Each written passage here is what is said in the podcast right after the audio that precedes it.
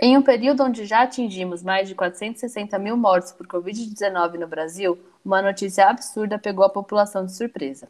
Após deixar a Colômbia devido a uma crise nacional e a Argentina por conta da pandemia, a Comebol anunciou que a Copa América 2021 será realizada em território brasileiro, que infelizmente passa por ambos os problemas que seus irmãos sul-americanos. O evento está programado para acontecer com o aval do presidente da CBF, Rogério Caboclo, e também do presidente da República, Jair Bolsonaro.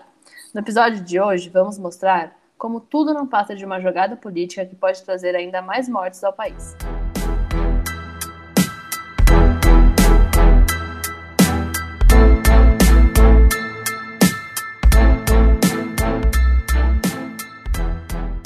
Erramos. No episódio passado, nós falamos que o Kanté era senegalês, quando na verdade ele é francês com pais senegaleses.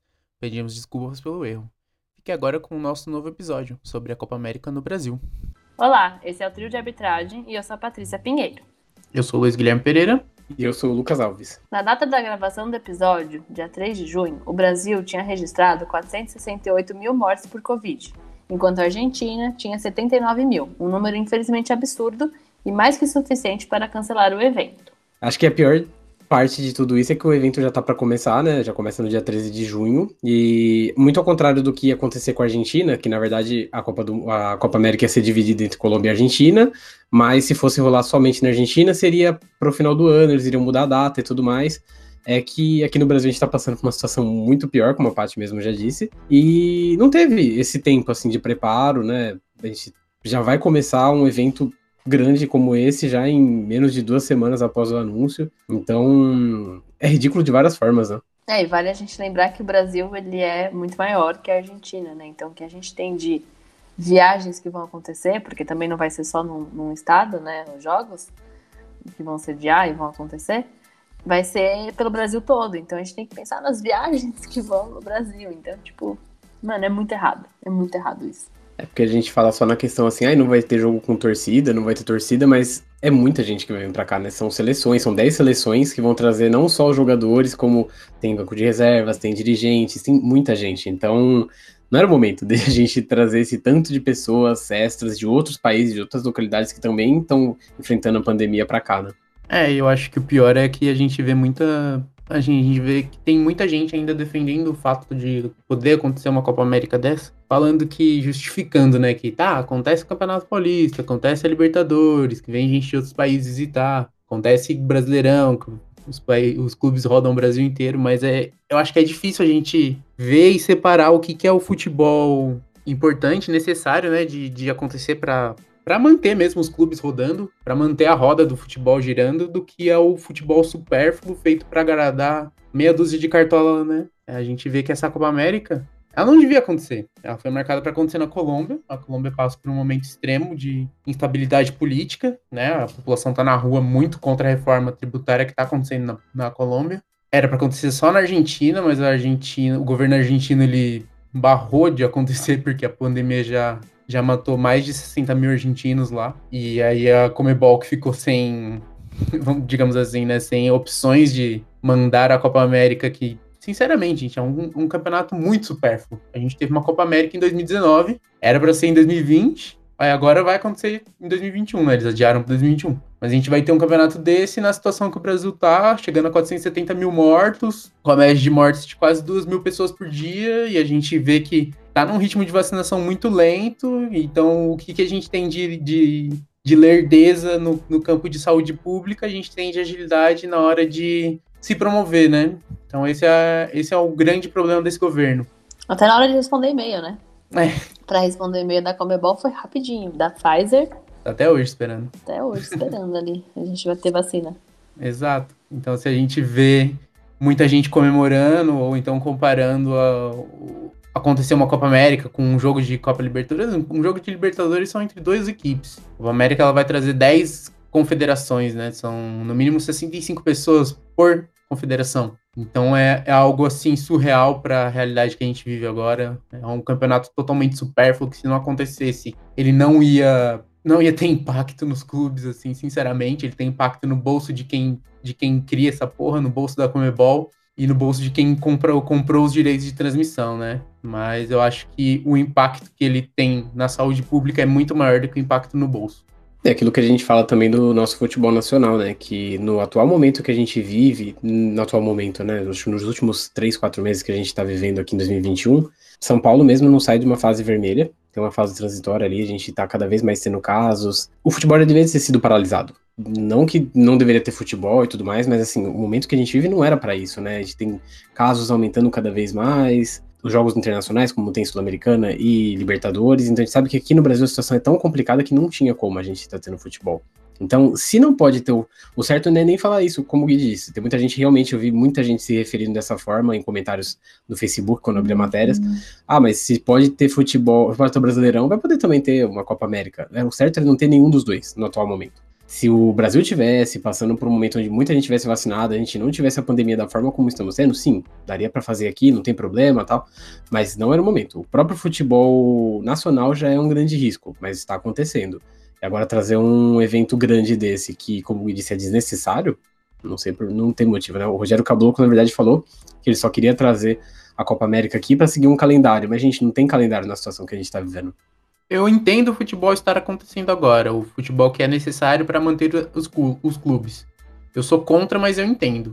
O futebol de Copa América eu não entendo, sinceramente. Eu acho que é, é o que, que a gente acabou falando, é besteira. É supérfluo, é só para agradar o bolso de meia dúzia. E aí trazer uma Copa América aqui pro Brasil nesse contexto que a gente tá, ele facilita muito a vida do caboclo que está sendo sim investigado na, na CBF, que corre o risco de perder o cargo na CBF por, por ter denúncias de, de assédio sexual dentro da CBF contra ele. E também ele vem para amaciar o ego do nosso presidente, que não quer enxergar o número de, de, mortes no Brasil, ele não quer enxergar a gravidade da pandemia, ele não quer enxergar que tem gente passando fome enquanto ele baba ovo de uma porra de uma Copa América e traz a Copa América para se promover em cima disso. Então acho que a, a Copa América no Brasil ela tem essa, essas duas finalidades. É, bem isso dele querer se promover, né? Porque a taxa de, de pessoas que ainda acham o governo do Bolsonaro bom tem caído muito, então ele sabe que ele tá correndo aí uma, uma queda nessa preferência, então ele tá fazendo isso para tentar usar o futebol como uma arma de se popularizar, né, de novo, de voltar a ser o homem do povo, que é exatamente o que a gente falou que aconteceu na época da ditadura, que o futebol foi usado muito como arma de política e é o que está acontecendo agora. O futebol está sendo totalmente usado como arma de política para tentar melhorar a imagem dele com as pessoas. Então, assim, é muito louco ver que ainda as pessoas apoiam esse cara, que ainda as pessoas acham que tá tudo bem, o que tá acontecendo, que não tem o que fazer. Mas eu acho que a gente tem que sempre ressaltar, né, o que tá, porque eu acho que é uma coisa que a gente fala muito em todo episódio, que tudo é político e o futebol é muito político, né? A gente pode ver nas atitudes que estão acontecendo hoje. Não tem como separar. E, e, e, é bizarro ver como alguns países, por mais que tenham seus problemas políticos, eles estão se recusando a aceitar a Copa América por conta do momento né, atual, que não é tão. A gente está aí um ano e meio já com isso. E o Brasil não, o Brasil simplesmente ignora, ignora os 468 mil mortos, ignora a vacinação super lenta que a gente está passando e vai trazer uma comissão gigantesca de jogos para acontecer durante um mês, sendo que é um mês que Existe muito estudo falando, porque é um mês frio, é um mês que a gente já tem problemas respiratórios, já tem algumas comorbidades, entre aspas, né? Que a gente sabe que, que são problemas que podem agravar ainda mais a, a, a Covid por conta da, da, da, do tanto de gripe que a gente tem, do tanto de resfriados que a gente tem.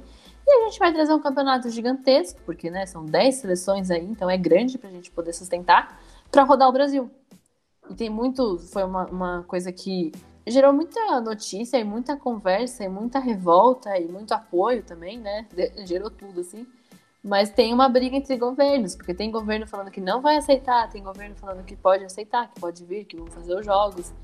Então, assim, é, é uma mostra de como o Brasil tá bagunçado lá fora, né? Eu acho que isso mostra a zona que é o Brasil, porque a gente tá na mesma situação que a Colômbia, com movimentações na rua não, não tão forte que nem a Colômbia, mas a gente está tendo manifestações, já tem outra marcada, então tá rolando no Brasil inteiro isso. A gente está com um número de mortes muito maior que a Argentina, mas a gente ignora tudo isso. Então mostra o quanto o nosso né, presidente caga para as pessoas e o quanto o país ele, ele continua sendo visto como uma grande baderna.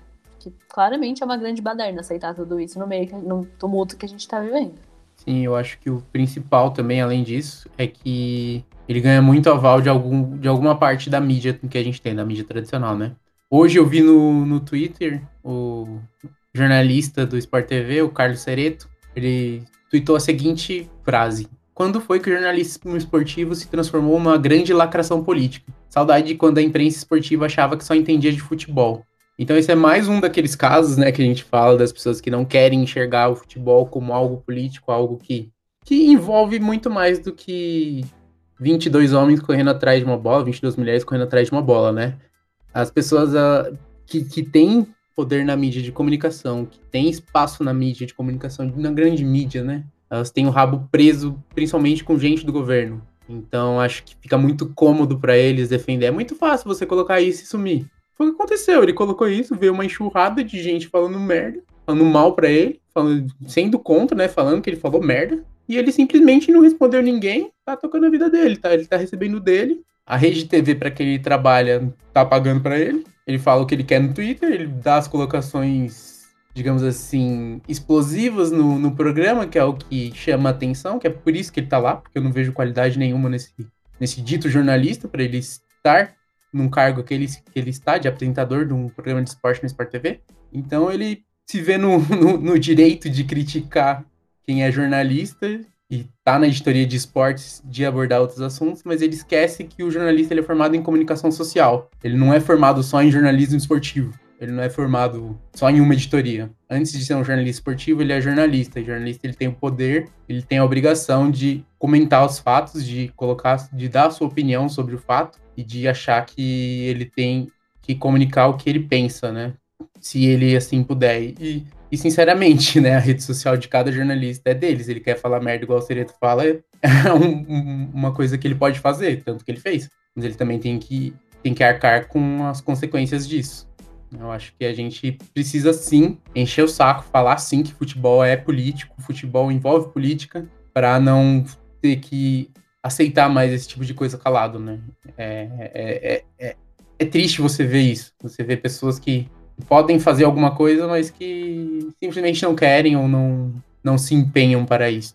Acho que isso que você falou no final, na verdade, é toda a realidade, né? Não é que, tipo, as pessoas não enxergam que o jornalismo é político. Muitas delas até enxergam. Jornalismo, esporte, tudo tem uma, um envolvimento político. Mas é que não quer levar isso pra frente, não quer aprender, não quer debater, não quer discutir. A pessoa prefere ficar na zona de conforto dela. E é o que tá acontecendo.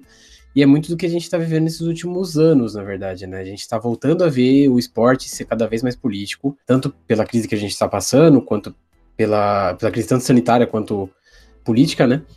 E agora não tem mais como a gente fechar os olhos para isso, não tem como a gente simplesmente se calar, como a gente simplesmente não comentar, não discutir algumas coisas, mas a pessoa que não tem um argumento, que ela é contra, mas ela não tem um argumento, que ela é a favor, ela não tem um argumento, ela vai simplesmente se blindar dessa forma, né?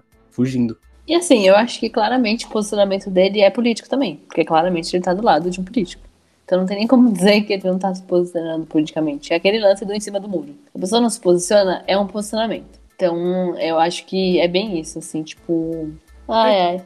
É aquilo, né? Não tem como você falar que é moderado. Você ao, automaticamente, ao você criticar um lado, você vai estar tá, assim muito mais pendendo para o outro lado.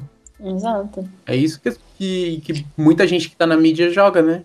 Não, e é uma coisa que a gente tem que entender que, mano, não é mais uma coisa PSDB e PT. É uma coisa fascismo e democracia. Então, tipo, é isso que me incomoda nas pessoas que defendem ainda uma coisa falando que, ai, nossa, a gente tem que entender, não sei o quê, esquerda, direita. Gente, não, ali claramente é uma extrema direita absurdamente bizarra que está transformando o país. Então eu acho que ainda mais essa, essa, essa, essa atitude deles, né, do Bolsonaro, de, de fazer o dele, foda-se o que todo mundo vai pensar, foda-se o que todos os governadores estão opinando, né, porque a gente faz uma, é, é, o Brasil é, é uma, um país gigantesco e a gente vive numa democracia, na teoria. Então é muito louco pensar como ele faz as coisas pelo dele só. Então, é, é, o lance do, dos governadores que estão contra, né? Então, tipo, por exemplo, a gente tem a, o governador da Bahia e o de São Paulo, o Dória, que eles, no primeiro momento, aceitaram, falaram que não tem problema, que se quisesse fazer jogos nas, nas, nas cidades ali, no estado eles vão aceitar, e tudo bem e tal. Mas aí viu a repercussão do público né, de como isso estava sendo mal visto e como estava acontecendo e voltar atrás. E assim, tem muito outros governadores que estão contra isso. Então é muito louco como ele faz o dele e não, não, não existe uma democracia ali no, no, na governança dele. É, eu acho que é, é importante a gente falar que o João Dória ele gosta da ciência quando convém a ele, né? Tanto que ele defende o Butantan agora, mas tentou privatizar o Butantan antes da pandemia. Né? O João Dória, ele é esse tipo de político, ele faz e ele sim é propaganda. com, o, com o Bolsonaro, sim, né? O Bolsonaro. O Dória tá fazendo o mínimo porque interessa para ele. Claro. Por isso que ele defende, ele faz a brincadeirinha da calça apertada. Ele faz de tudo isso porque é claramente jogada marketing político para 2022. Mas o, o, o, governador de São Paulo, João Dória, ele sim é, é a favor da ciência quando convém a ele, né? E eu acho que isso que você falou, Paty, só mostra como esse governo ele tá muito mais alinhado a governos fascistas que já tiveram na história do mundo, tanto o Benito Mussolini quanto o do Hitler, né? Tem que falar nome sim, porque é sim próximo a esse tipo de governo. Ele é próximo sim ao governo que teve na ditadura. Ele, estão ocorrendo perseguições a pessoas na rua o que ocorreu durante a manifestação em Recife foi, foi sim o suprassumo do que é, do que um, um pouquinho do que foi a, a, ditadura, né? A gente não ter o poder de se manifestar contra algo é sim repressão a, nossa, ao nosso direito de comunicar, ao nosso direito de expor a nossa opinião. Então, é, esse, isso que ele, essa tomada de decisão vinda dele de aceitar em conjunto com outro negacionista que é o Caboclo, é ele mostrando para os governadores e para todo o Brasil que é ele que manda, ele que foi eleito, então é ele que manda, e que se ele quer que tenha, vai ter sim, independente do que os governos vão dizer, vai ter, né? Se ele quer, vai ter. E ele tem aliado político para conseguir ter jogos aqui. Então... É, eu confesso que quando rolou essa notícia, eu não sei, me bateu um pingo de esperança e eu pensei, eu falei, meu, ele vai andar para trás, ele vai recuar, ele vai ver a repercussão que eu tenho, ele vai recuar, não é possível. E não, eu tô até agora achando que ele vai recuar, porque não é possível, sabe? Não é possível que a gente vá ter uma Copa América daqui 10 dias no país na situação que tá. Então, assim, eu acho muito louco. E tem um, um, um ato contra o Bolsonaro já programado pro dia 19 de junho. Então vai coincidir aí com, com os Jogos da Copa América também. Então eu acho muito louco esse posicionamento de, de ver como o, o país ele tá contra uma atitude e ainda assim ignorar. Então eu tinha muito esse pingo de esperança, achei que poderia, mas já, já vi que não vai ter, né? E falando sobre os governadores, é, o governador de Pernambuco também, desde o começo, fez uma nota falando que o estado não tem condições de sediar os Jogos da Copa América. E a gente tem até aqui uma frase do que tem nessa nota que, que ele fez Abre aspas. O atual cenário epidemiológico não permite a realização do evento do porte da Copa América no território de Pernambuco. Fecha aspas. Que é o que a gente está falando. É um porte muito grande, gente. São 10 seleções, 65 pessoas, né, por, por comissão. Então é, é muita gente para a gente pensar que vai rodar o Brasil. Então me espanta, real, assim. Eu sei que a gente, a gente se abala, mas não se surpreende, mas me espanta pensar que não teve recuo. Não teve até agora, já faz foi na segunda-feira, né, que, que saiu o anúncio. E não vai ter, mano, porque daqui 10 dias vai acontecer isso. E essa notícia repercutiu o Brasil inteiro, repercutiu Nova York, repercutiu o mundo inteiro, porque é, é um absurdo acontecer a Copa América num país que é um dos piores países de morte. A gente tá batendo recordes e recordes acho que a pior coisa que aconteceu quando foi anunciado não foi somente a questão da Copa América, que já era por si só uma tragédia, mas que assim, desde o início, quando foi anunciada a Copa América, quando era na Colômbia e na Argentina, a final sempre foi dita que teria torcida. Então você imagina que em momento algum o Comembol veio dizer que não, os jogos no Brasil não vão ter torcida, e a gente pode ter uma final no Maracanã com torcida. Por quê? O governador do Rio de Janeiro, Eduardo Paz, já falou que não, isso não vai acontecer porque tem multa e tudo mais, mas assim, já, já foi algo descumprido um jogo de Flamengo Fluminense que teve, é, que se não me engano, 500, 150 pessoas, na verdade. Tá, 150 pessoas é, é, é, pouco, é, mas são pessoas convidadas. Não importa. Se fossem 10 pessoas, tá errado. É, teve um jogo, acho que São Paulo e 4 de julho agora na, na última terça-feira, que pessoas invadiram o estádio para assistir e a polícia foi lá e tirou, que é o certo. Acho que ninguém deveria ir pro estádio enquanto tá fechado e tudo mais, não deve acontecer. E não é porque é uma federação grande como a Comebol que vai permitir que aqui no Brasil tenha uma final com o público. Acho que isso é inviável, mas a gente ainda não sabe como vai ser e que, o que infelizmente pode acontecer até lá, né? Honestamente, eu nem, eu nem tenho esperança de que a Comebol não vá colocar público nessa final. Porque a final da Libertadores que aconteceu em janeiro era, é o campeonato da Comebol e teve público. E foi no Maracanã. Então acho que não tem. Eu, sinceramente, eu não tenho esperanças de que não vá ter público nessa final. Então, só para contextualizar, a gente vai ter os jogos aí em Brasília, no Mané Garrincha, Rio de Janeiro, no Newton Santos, Cuiabá, na Arena Pantanal, em Goiânia, no Estádio Olímpico, e a final no Maracanã, no Rio de Janeiro. E um dos estados que a Paty citou, né, o Goiás, é... o governador ele deu uma explicação essa semana para falar que ele aceitou os Jogos da Copa América por não se tratar de algo político e sim pensando na saúde e coerência. Coerência que ele mesmo não tem, né, já que tipo é, o governo da, do estado adotou medidas restritivas essa semana para conter o vírus. E por conta disso o Ministério Público emitiu uma nota hoje contrária à continuidade dos Jogos da Copa América, justamente por isso, porque não faz sentido você trazer, você restringir o povo de, é, do, dos direitos de ir e vir, de ter comércio aberto, essas coisas, por conta do vírus que está cada vez maior em cada estado aqui do Brasil, mas você trazer uma competição grande como a Copa América para ter uma abertura já daqui 10 dias. Então, ele tem, o governo tem cinco dias para explicar essa situação que, assim, tá na cara que nem eles mesmos pensaram no que eles estavam fazendo, né? E até com essa declaração do Ministério Público de Goiás, né? Acho que é importante que a gente entenda que nenhuma dessas quatro capitais escolhidas atingiu nem 15% dos habitantes imunizados com as duas doses. Todos os estados de, que integram essas capitais também não chegaram a esse percentual. Então a gente vê que se em vários países não tem a mínima condição de ter jogo com torcida, aqui no Brasil, né, principalmente nessas capitais, a gente tem a mínima condição de ter jogo, né? mais com, com confederações é, internacionais. E um estudo feito com dados das prefeituras, realizado pela Secretaria de Saúde do Distrito Federal, mostra que a média de taxa de ocupação dos leitos de UTI nesses quatro capitais chegam a cerca de 85%. E em todos esses locais, de cada quatro leitos de UTI, três já estão preenchidos. Então, para a gente ter uma ideia, Brasília tem o maior número, com uma ocupação já de 90,58%, sendo seguido por Rio de Janeiro com 86%, Cuiabá em terceiro lugar com 81,86% e Goiânia com 79,3%. Gente, é, é, muita coisa. Nenhum desses estádios está abaixo dos 50% dos leitos é, preenchidos. Não, não tinha como ter futebol no momento mesmo. Eu acho que só para contextualizar um, pouco, um ponto importante também é que a gente meio que acaba normalizando né, essa ocupação de leito, 90%. Não, ainda tem leito, tá bom, tem leito de UTI ainda.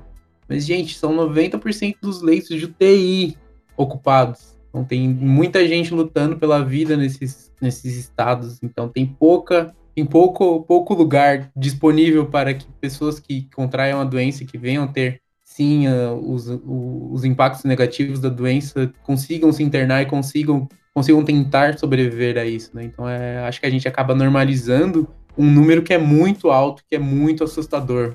Eu não me lembro de ter visto em lugar nenhum isso. E para quem não, não tem noção do que está acontecendo, né? Vamos voltar uns dois, três anos atrás, por exemplo, se você fosse buscar um atendimento público, você tem uma demora no atendimento, a gente, as pessoas já ficavam chocadas, porque assim, o atendimento prévio, o primeiro atendimento inicial, tinha uma fila gigantesca. Agora imagina tudo isso com atendimento final. Você já tem uma internação, você tem um. É muita, é muita gente, é muita gente. E tem muita gente que não tá nem ligando, né? Tá achando, como o Gui disse, normal. É, quando eu estava fazendo a pesquisa para criar o roteiro desse episódio, uma das coisas que eu vi, uma opinião de um, de um jornalista, que ele diz a, a verdade. É, trazer uma Copa América aqui para o Brasil na atual situação é mostrar uma normalidade para a população que não existe. É mostrar, por exemplo, que você pode ir no cinema, que você pode ir no parque, que você pode fazer o que você quiser, porque o vírus não existe mais. E está muito longe de ser o que está acontecendo no mundo inteiro, né? Acho que para trazer mais números impactantes, a gente tem aqui alguns dados. Nas quatro cidades juntas, contabilizam um pouco mais de 974 mil casos de coronavírus e 43 mil mortes desde o início da pandemia. Se fosse comparar com um país da América do Sul, a gente teria mais infecções do que no Equador, que tem 428.865, na Bolívia, que está com 374.718, do que o Paraguai, 361.440 infectados, do que o Uruguai, que tem 301.524 infectados, e que a Venezuela, que tem 235.567. E se a gente for pensar em número de mortes, a gente teria mais do que o Chile, do que o Equador, do que a Bolívia, do que o Paraguai, do que o Uruguai e que a Venezuela. Então, acho que vale a gente sempre. A gente, e só as quatro cidades. Então, vale a gente reforçar que o Brasil está numa situação que não tem condições. As quatro cidades que vão sediar não têm condições mínimas para receber isso. Então, é, são números que, assim, a gente não pode normalizar. São, são números que não são só números, né? São vidas, são pessoas, são histórias, são famílias. Então, não faz sentido nenhum a gente esquecer isso e, e não falar sobre isso, porque é muito absurdo. Muito absurdo, assim. E como foi dito mesmo, essa notícia ela rodou o mundo, né? Chegou a ser até, inclusive, é, matéria de uma reportagem do The New York Times, dos Estados Unidos. É, a reportagem apontava justamente esse lado político da decisão, mostrando que, como a popularidade do presidente Jair Bolsonaro se encontra em queda cada vez mais, por conta tanto da crise sanitária quanto da econômica no país, é, junto dos protestos que rolaram no último dia 29, de 29 de maio, não tinha como ele não decidir trazer esse esporte como se fosse uma forma de abafar o caso, né? O que talvez não, talvez esse tiro possa sair pela culatra. A gente espera que sim, porque é ridículo de ter esse campeonato aqui agora. No texto, tem a opinião de um neurocientista brasileiro, o Miguel Nicoleles, que ele é mencionado na, na reportagem dando uma declaração que demonstra o que realmente se passa no país. Abre aspas, essa é a declaração dele.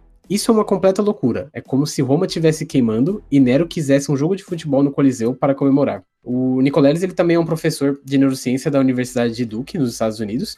E em outra reportagem, dessa vez para a BBC News Brasil, ele diz que a realização da disputa pode ser a gota d'água para uma terceira onda de casos e mortes de Covid no país, que é algo que a gente já falava que podia acontecer. A própria Paty citou que a gente está se aproximando do inverno, temperaturas mais frias, e agora com esse monte de gente chegando aqui para realizar jogo de futebol, mesmo que a maioria das federações estejam vacinadas, é, isso não, não impede de que a doença seja ainda mais disseminada pelo país.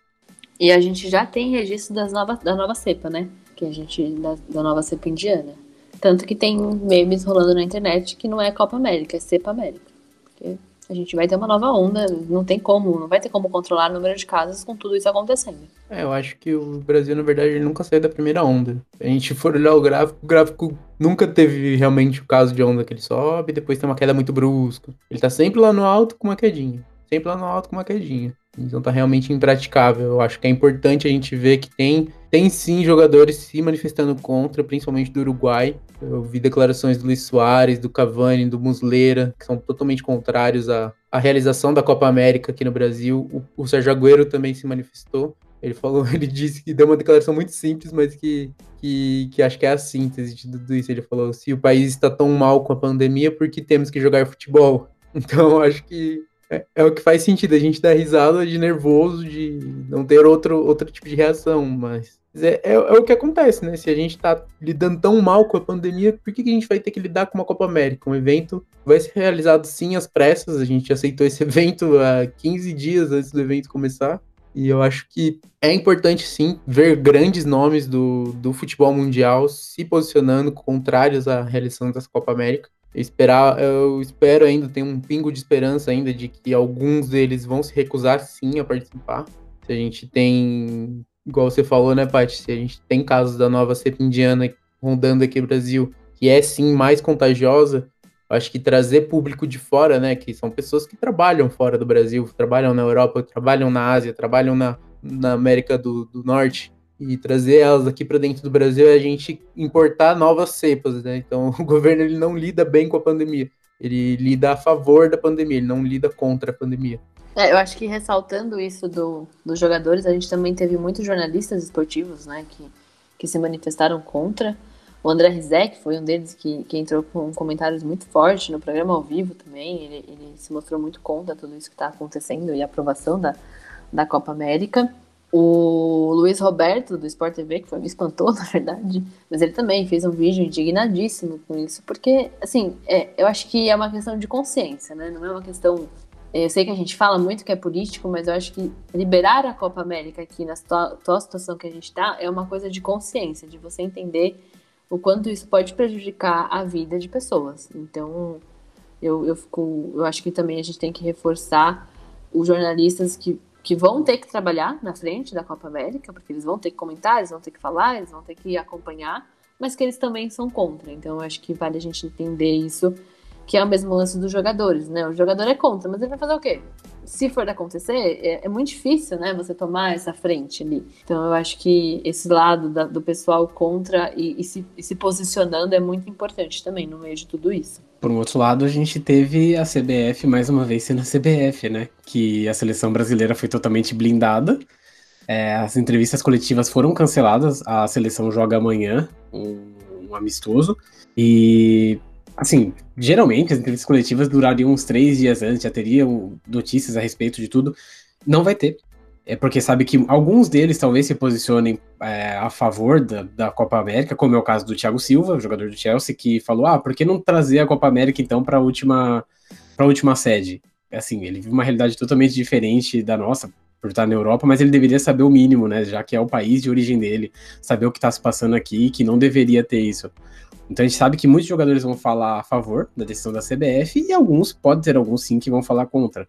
Mas então a CBF, a CBF decidiu agir dessa forma, de se calar, mostrando que ela reconhece que tá errada, mas assim, é, como o próprio Rogério Caboclo sempre se expõe em outras decisões, como a gente pegou naquela no episódio que a gente gravou a respeito uhum. do futebol na pandemia, ele manda no futebol e ele tá fazendo isso novamente, né?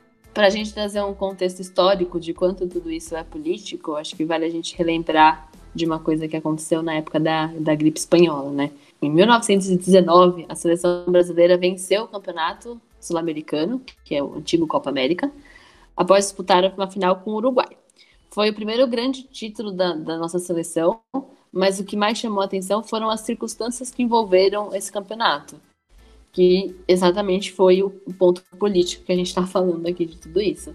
A competição estava programada para acontecer em 1918, mas o Brasil estava enfrentando uma crise sanitária absurda, que era a gripe espanhola, e o Brasil conseguiu, né, um momento de consciência e lucidez, adiar e, e se desfazer dessa, desse, desse campeonato acontecer no país. E assim, finalizando o assunto, né, que já acho que tomou muito da nossa raiva, é, isso que aconteceu em 1919 é quase como um reflexo do que a gente tem atualmente, né? O governo brasileiro, naquela época, ele chegou a negar a gravidade do que estava acontecendo, e só poucos dias depois, nas últimas semanas de setembro de 1918, decidiu adotar medidas preventivas como a recomendação de que as pessoas ficassem em suas casas. Então a gente pode ver que, assim, são quase 100 anos de diferença, um pouco mais de 100 anos de diferença, mas a questão política ainda permeia muito os interesses próprios, né?